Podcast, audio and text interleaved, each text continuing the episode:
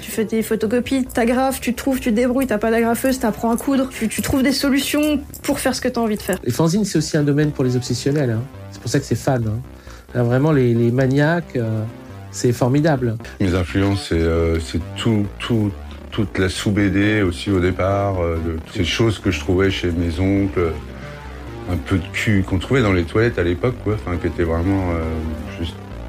Apparemment, c'était leur place.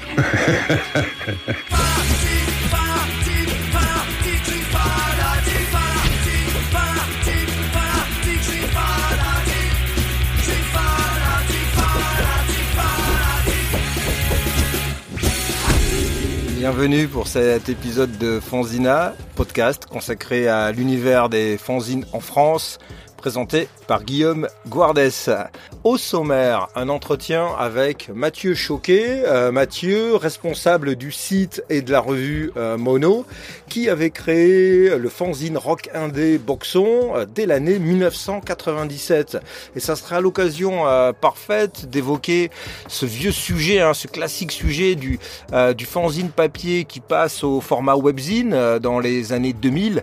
Et puis nous allons le voir, une spécificité, le retour au papier avec la publication euh, récente par Mono, bah, d'une part euh, d'un livre anniversaire intitulé 25 ans euh, sans conversation, et puis d'autre part, et, surtout en ce qui me concerne, l'édition d'une série de revues par Mono hein, qui, qui prennent la forme de fanzines entre guillemets hyper qualitatifs. Alors ces revues s'appellent Mono comme le site et le numéro 3 de la revue Mono sort ce mois de juin 2023. Je me considère absolument pas de la presse déjà, soit pour le web ou pour, le, pour, le, pour la revue. Pour moi, on est du, je dirais, du fanzine peut-être 3.0, tu vois. Toute la passion, tout, tout, tout, ce qui fait notre quotidien à toute l'équipe, c'est vraiment euh, la même que celle de, de, du boxon des débuts, quoi en introduction, avant de s'attabler avec euh, Mathieu Choquet, on va se replonger dans un extrait de notre euh, film documentaire Fanzina. C'est un court extrait dans lequel nous allons entendre les réflexions sur ce fameux virage web de l'an 2000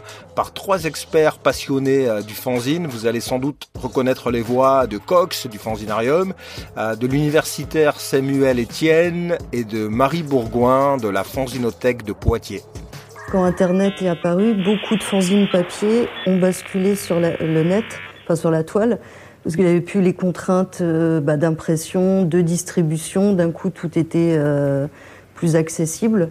L'arrivée de Free en 99 va vraiment révolutionner euh, l'utilisation d'Internet parce qu'on a la possibilité à partir de là de créer des sites gratuits. Un certain nombre de fanzines vont migrer vers le cyberespace avec cette illusion que euh, de toucher une centaine de lecteurs, on va en toucher des millions, puisque euh, on a cette idée qu'Internet est, est, est, infini. Malheureusement, euh, bah, Internet s'est vite fait rattraper, tout a été balisé, cloisonné, marqué par le saut aussi de l'argent.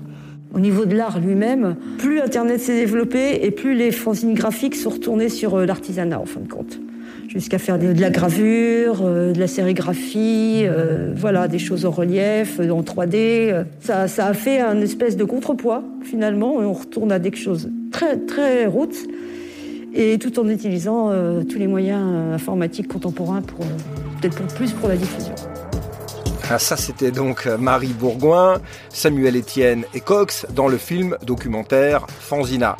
C'est un son de cloche, vous l'avez perçu, plutôt euh, critique. Et vous verrez qu'avec l'expérience de Boxon, puis de Mono, euh, celle que Mathieu Choquet va nous raconter, euh, qu'on est sur une expérience de migration numérique plutôt réussie. Je vous lis un extrait de la page de présentation du site mono.com. Aujourd'hui considéré comme l'un des prescripteurs de musique les plus crédibles en France, Mono est reconnu non seulement par les professionnels de la musique, mais aussi par des lecteurs fidèles qui savent trouver en lui un propos objectif sur l'actualité des musiques nouvelles et indépendantes allant de l'indie rock pop au hip hop en passant par l'électro. Fin de citation. Et c'est dans le hall d'une salle de concert que nous avons rejoint Mathieu Choquet pour euh, l'enregistrer. Et ça s'entend, hein. on a fait ça dans l'après-midi, mais on entend euh, l'installation du groupe, c'est le groupe euh, Ludwig von 88 qui est en train d'installer son stand de merch.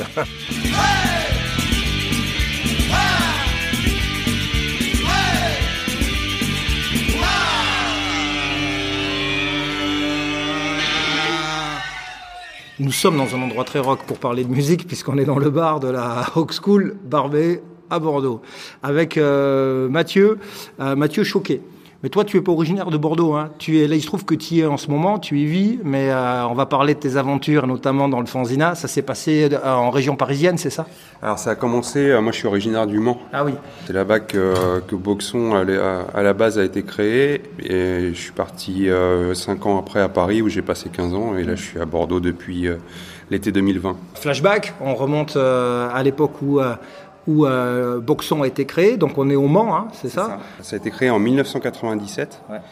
à une époque où j'ai vraiment découvert euh, toute cette culture punk rock euh, et cette communauté aussi parce que j'ai euh, j'ai pas mal côtoyé des, des musiciens locaux qui m'ont mis le nez dans leur dans leur discothèque, euh, dans leur fanzine et euh, et à l'époque, euh, je gratouillais un peu la guitare, mais j'étais pas non plus un, grand musicien. Et, euh, et j'avais vraiment cette envie de, de, de rejoindre cette communauté-là. Et euh, vu que j'étais aussi attiré par l'écriture, la mise en page, tout ça, c'est le fanzine est très rapidement, très rapidement venu à moi. Quoi. Donc, euh, donc ça s'est fait comme ça. Euh, L'occasion aussi d'aller euh, d'aller euh, rencontrer pour la première fois euh, des groupes que t'écoutes euh, régulièrement et que tout jeune t'i- t'idolâtres un petit peu. Quoi. Donc c'était euh, c'était tout un événement pour moi à ce moment-là. Quoi.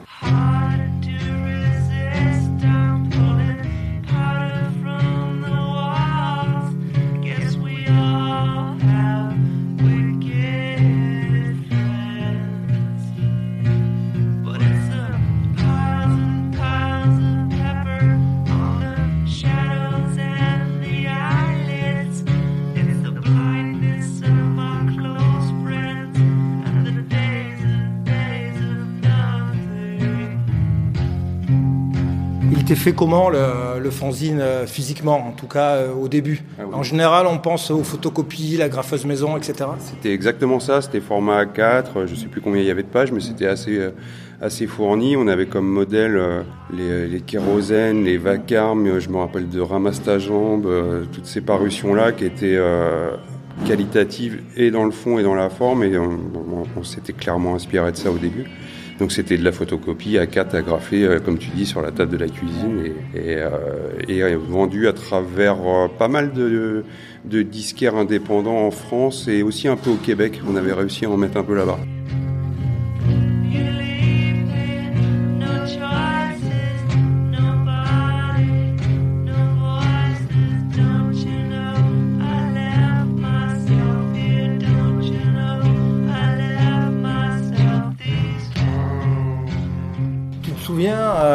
Euh, du, euh, du tirage, alors au point maximum de votre diffusion Je crois que c'était euh, 300. Ouais, Mais après, te dire que tout était vendu, euh, certainement pas, mais, mais euh, on a dû certainement en laisser pas mal dans les, dans les rayons des disquaires.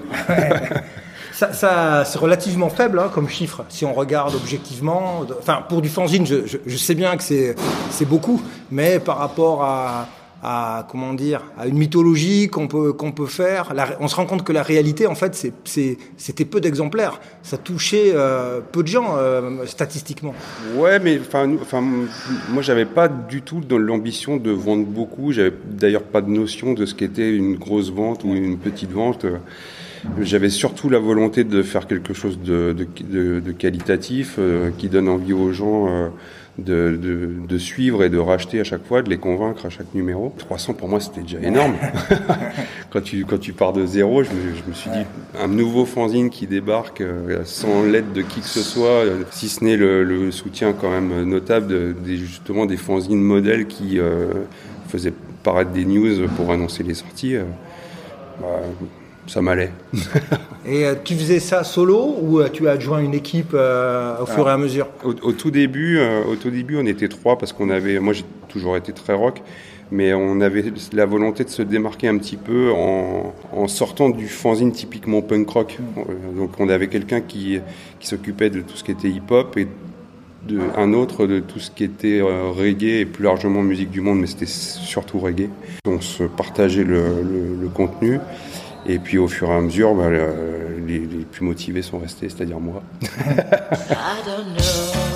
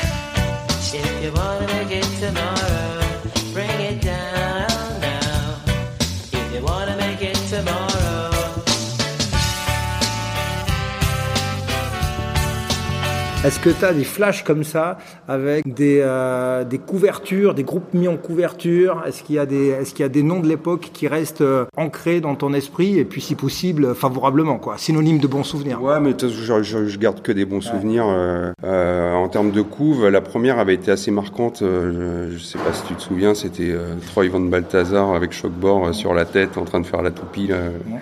Donc c'est une couverture qui a, qui a- qui a pas mal marqué.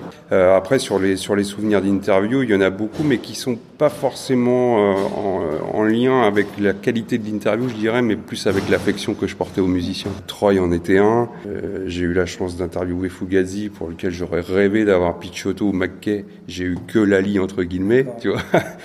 Euh, sinon j'ai fait le, euh, le bassiste. le bassiste, c'est ça.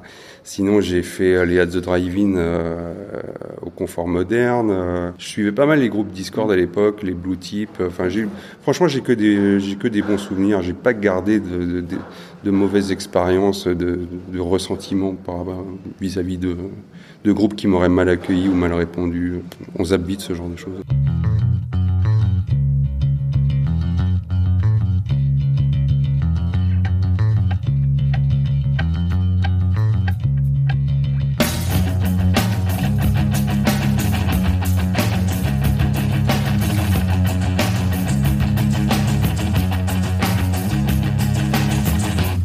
Les motivations euh, qui font que euh, certains démarrent un fanzine, il y a euh, cette clé d'accès justement au groupe. C'est une façon de les voir extrêmement, de les approcher dans l'intimité du backstage et, euh, ou du camion, etc. Euh, bah, qu'on peut pas avoir quand on est simple spectateur. Ça et aussi parfois la possibilité d'avoir alors les invitations au concert et au festival, voire les disques gratuits. Euh, ça revient après dans les avec le recul dans les dans les aveux des créateurs de, de fanzines. Est-ce que toi, tu as aussi été motivé par ça? Alors peut-être pas que les disques gratuits, mais avoir un, un, un statut dans, dans ce dans ce milieu. Bien sûr que quand, quand tu fais un truc comme ça qui est hyper chronophage et qui, qui est une telle passion, euh, bah, quand, quand tu quand as accès à une place gratos ou à un disque gratos, c'est toujours euh, c'est toujours sympa. Après, moi, je je l'ai jamais fait pour ça. Vraiment, le le, le, le but premier, c'était de rencontrer les, les artistes. Tu vois, comme je te disais tout à l'heure, quand tu as, as 20 piges et que tu vas voir un groupe, euh, je, par- comme Shockboard par exemple. euh, pour moi, c'était presque des stars, tu vois. ouais. Et après, c'est une notion qui s'estompe avec le temps. Non pas que tu aies moins de respect pour les groupes, mais tu presque plus de l'empathie pour eux au fur et à mesure du temps, quoi. Tu, te rends compte que c'est vraiment une vie, euh, une, vie spéciale, quoi, celle, celle du musicien, quoi. Je me nourris plutôt de, de, de- des retours des gens euh, qui lisent et aussi euh, du fait d'avoir vu Boxon puis Mono, c'est vrai, prendre un peu d'importance dans la considération des gens du, milieu, des pros, des maisons de disques. Au début, on était vraiment euh, sollicité que par des tout petits labels, et puis euh, au fur et à mesure du temps, c'est vrai que quand, euh, quand, un, quand un, un gros label national ou international vient te solliciter pour avoir une interview, bah, tu te dis que tu as, fait un petit peu de chemin, que c'est cool. quoi. I'm Michael Diamond of Grand Royal Incorporated, and I'd like to take time to talk to you about a product that we at Grand Royal are extremely excited about. The band at the drive-in. The record, Relationship of Command. The sound, well, you be the judge, but I'm very confident you will agree.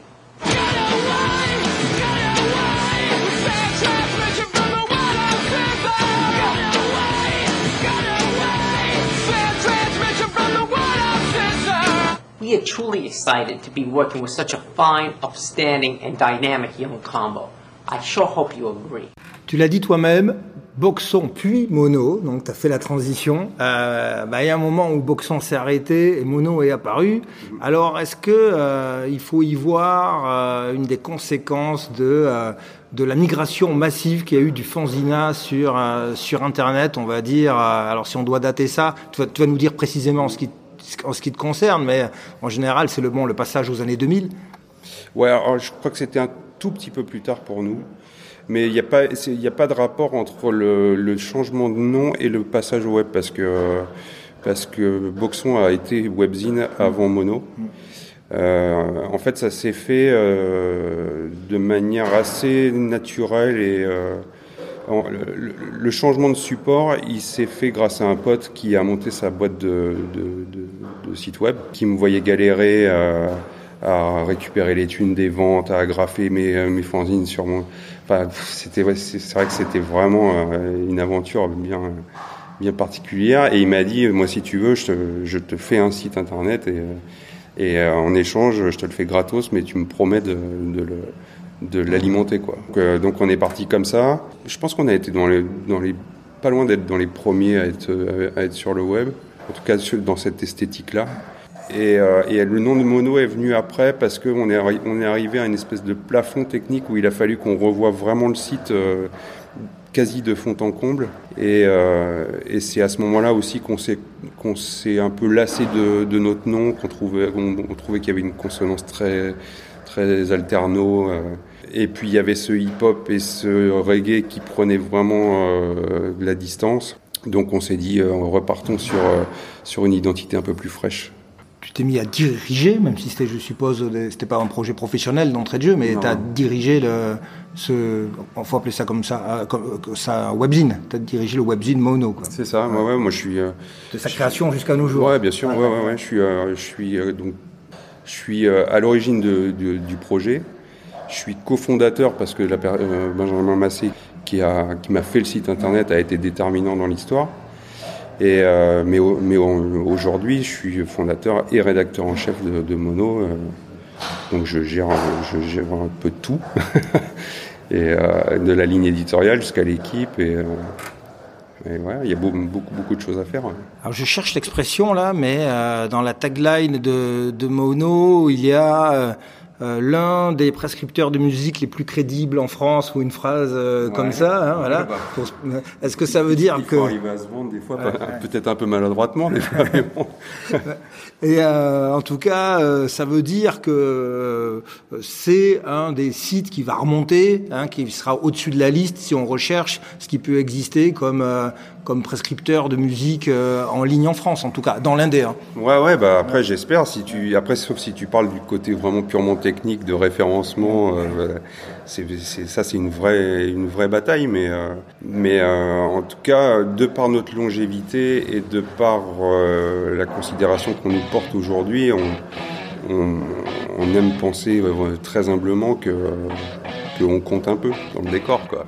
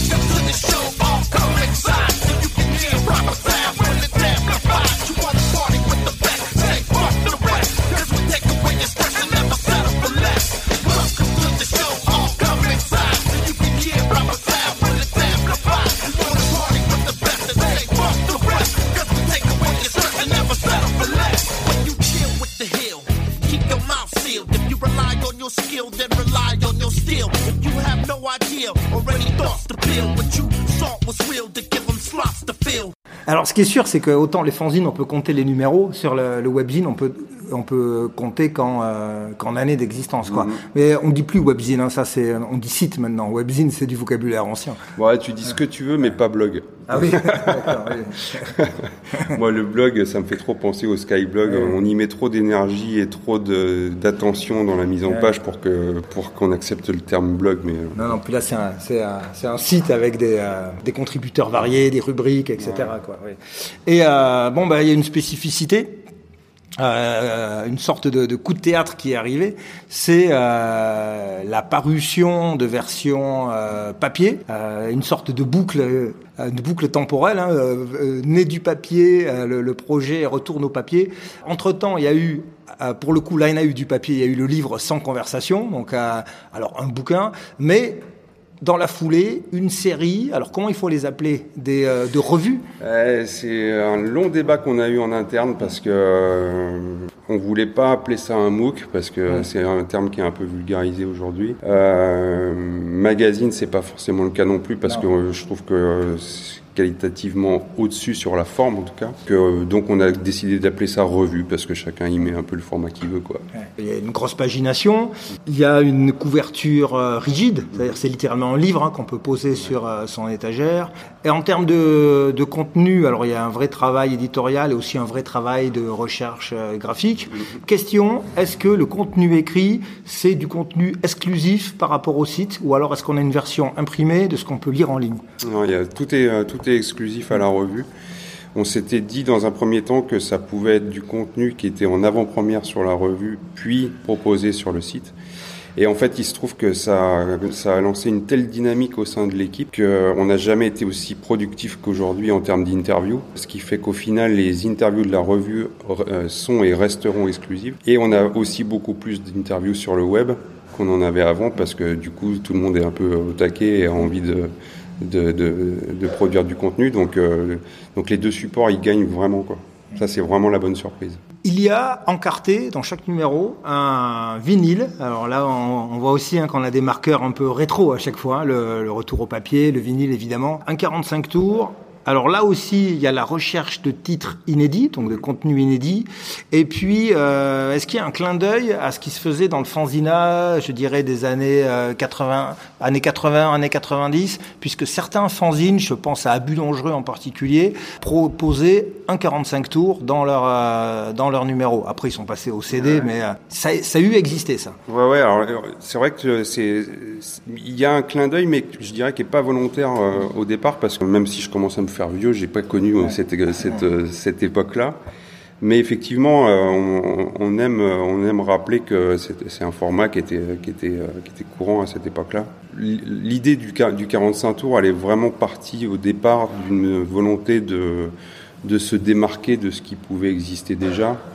Dans, le- dans le contenant, on, on arrivait déjà à être différent, mais si en plus on y ajoute un 45 tours et en plus avec des titres inédits, ben, c'était c'était jackpot quoi, en termes de, de kiff.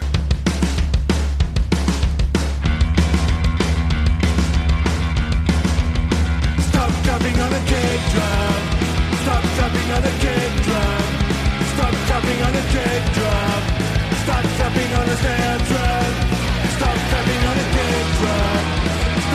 a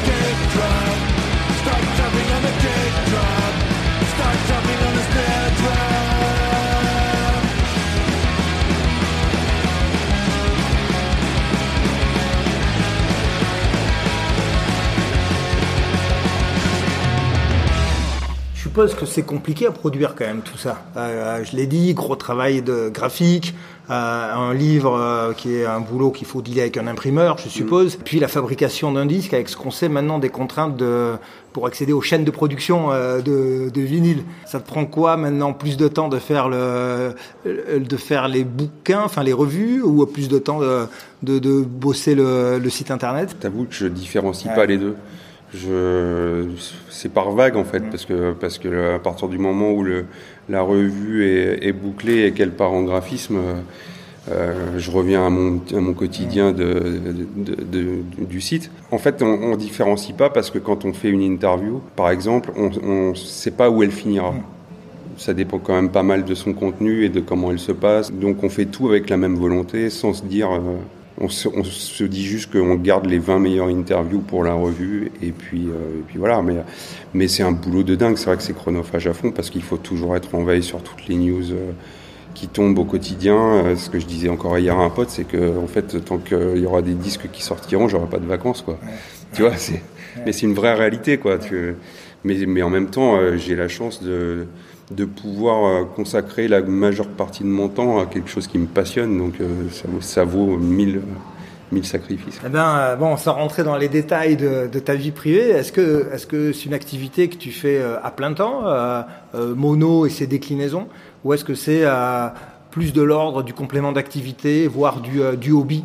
Alors, ça a beaucoup changé là les les deux dernières années, notamment depuis que je suis arrivé à Bordeaux, euh, où j'ai euh, vraiment pris le parti de tenter le truc et de plus avoir de, regrets et surtout de frustration parce que euh, même si j'ai toujours adoré ce que j'ai euh, ce que j'ai fait à Paris, j'étais pendant 15 ans en maison de 10, c'était super cool mais euh, mais ne pas travailler pour soi et profiter du temps qui te reste seulement pour tes projets tes propres projets, c'est toujours un peu frustrant, tu te dis est-ce que le est-ce que le projet mono ne serait pas plus important encore si j'y si j'y consacrais presque tout mon temps.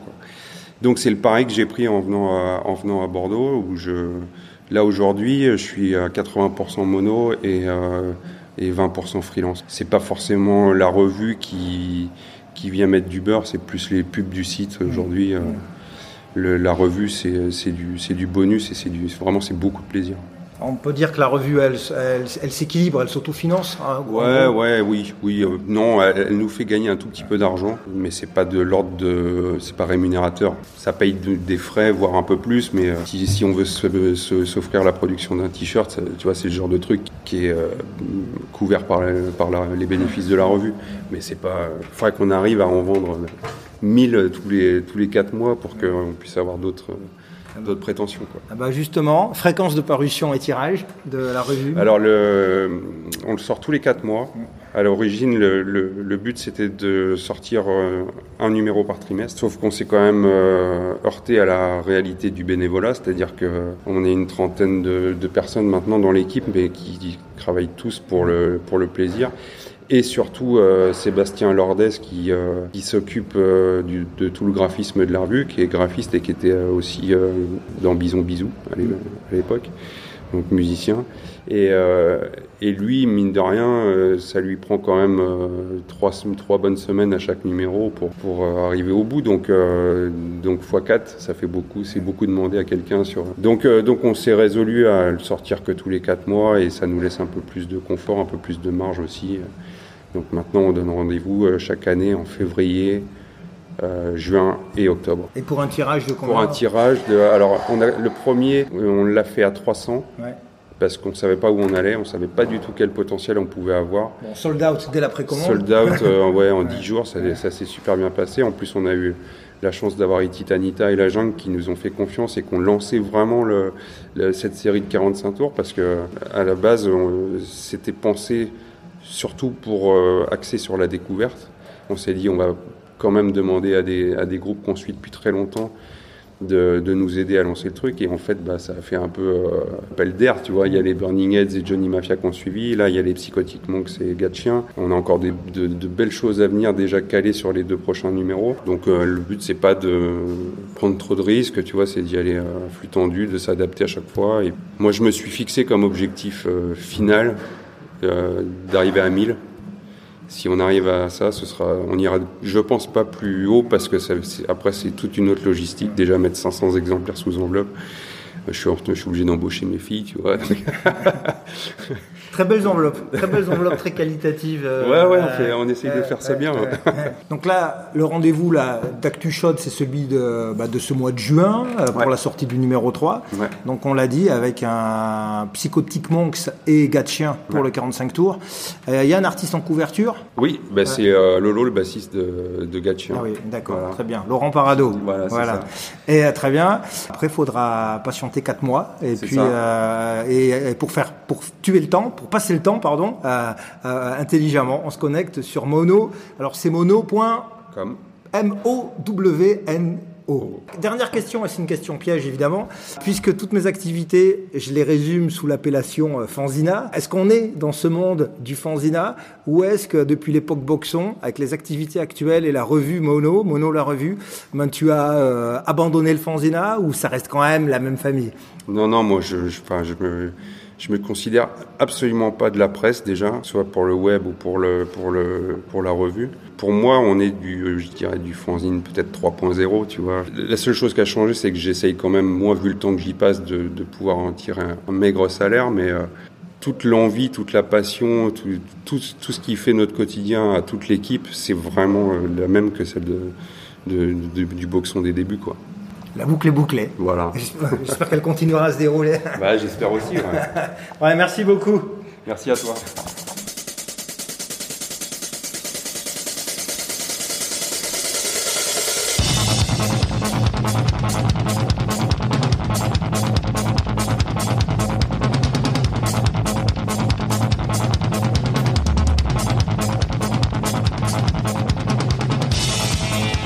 Que nous entendons là, c'est euh, le morceau La Joie par le groupe euh, La Jungle. Et c'est sur ce 45 tours, cette face La Jungle du 45 tours encarté dans le numéro 2 de la revue Mono, que nous enchaînons avec quelques rendez-vous à noter sur nos agendas. Alors vite vite, le dimanche 4 juin, rendez-vous à Floirac près de Bordeaux pour le Radezine qui a lieu à l'Atelier 10 avec euh, notamment le collectif Chronique, à Chester, euh, le zine Moulfrit, les gars de Gazeta Ultra, le fanzine Bra, Frick City, Chasse Goupille, euh, Capzik, Matt Conture sera là et il y aura aussi une diffusion euh, du film documentaire L'éthique du souterrain de Francis Fadilio, donc un film euh, sur Matt Conture, euh, avec Matt Conture, et donc en la présence de Matt Conture. Samedi 10 juin, rendez-vous à Toire dans les Deux-Sèvres au nouveau tiers-lieu associatif et culturel MZ avec une projection publique du film Fanzina que je présenterai. Le lendemain, dimanche 11 juin, ça se passe à Paris où le Petit Bain a donné carte blanche à Delphine Bûcher des éditions de la dernière chance. Avec de 14h à 22h une expo de l'artiste Brulex de Lyon et un marché des fanzines et de la micro-édition. Et même pour terminer la journée un DJ set avec Joe Coco et Chéri Bibi. Mardi 4 juillet, on retourne sur Bordeaux, centre-ville, cinéma Utopia, dans le cadre des rencontres du Zinfest, nouvelle projection film Fanzina en salle que nous présenterons avec Laure Bessy à 20h30. Et bien sûr, le Zinfest se déroulera toute la semaine avec comme point fort le, le salon de la micro-édition du premier week-end de juillet. Alors, il y aura à venir, fidèles auditeurs, un épisode avec un agenda complet des rendez-vous de l'été 2023. Donc, je fais passer le message, amis organisatrices, organisateurs, envoyez vite vos informations pour être mentionnés dans l'agenda. En attendant de nous croiser sur les routes du fanzine, hein, n'hésitez pas à partager ce programme si vous l'avez apprécié. Le bouche à oreille nous fait du bien. Si vous nous écoutez en podcast sur une appli de lecture, une plateforme, hein, mettez des commentaires, mettez des étoiles. Euh, ça nous aide et on tient compte des remarques. Pour en savoir plus, euh, il existe le site fanzina.fr avec tous les crédits, euh, les infos, les liens, les coordonnées, les dates, etc. Merci, merci beaucoup d'avoir écouté euh, cet épisode euh, de, Fanzina, un podcast consacré à l'univers des fanzines. hein. vous le voyez au sens très large. Un podcast produit par Metro et présenté par Guillaume Guardes. A plus sur fanzina.fr, sur les réseaux ou carrément sur la route.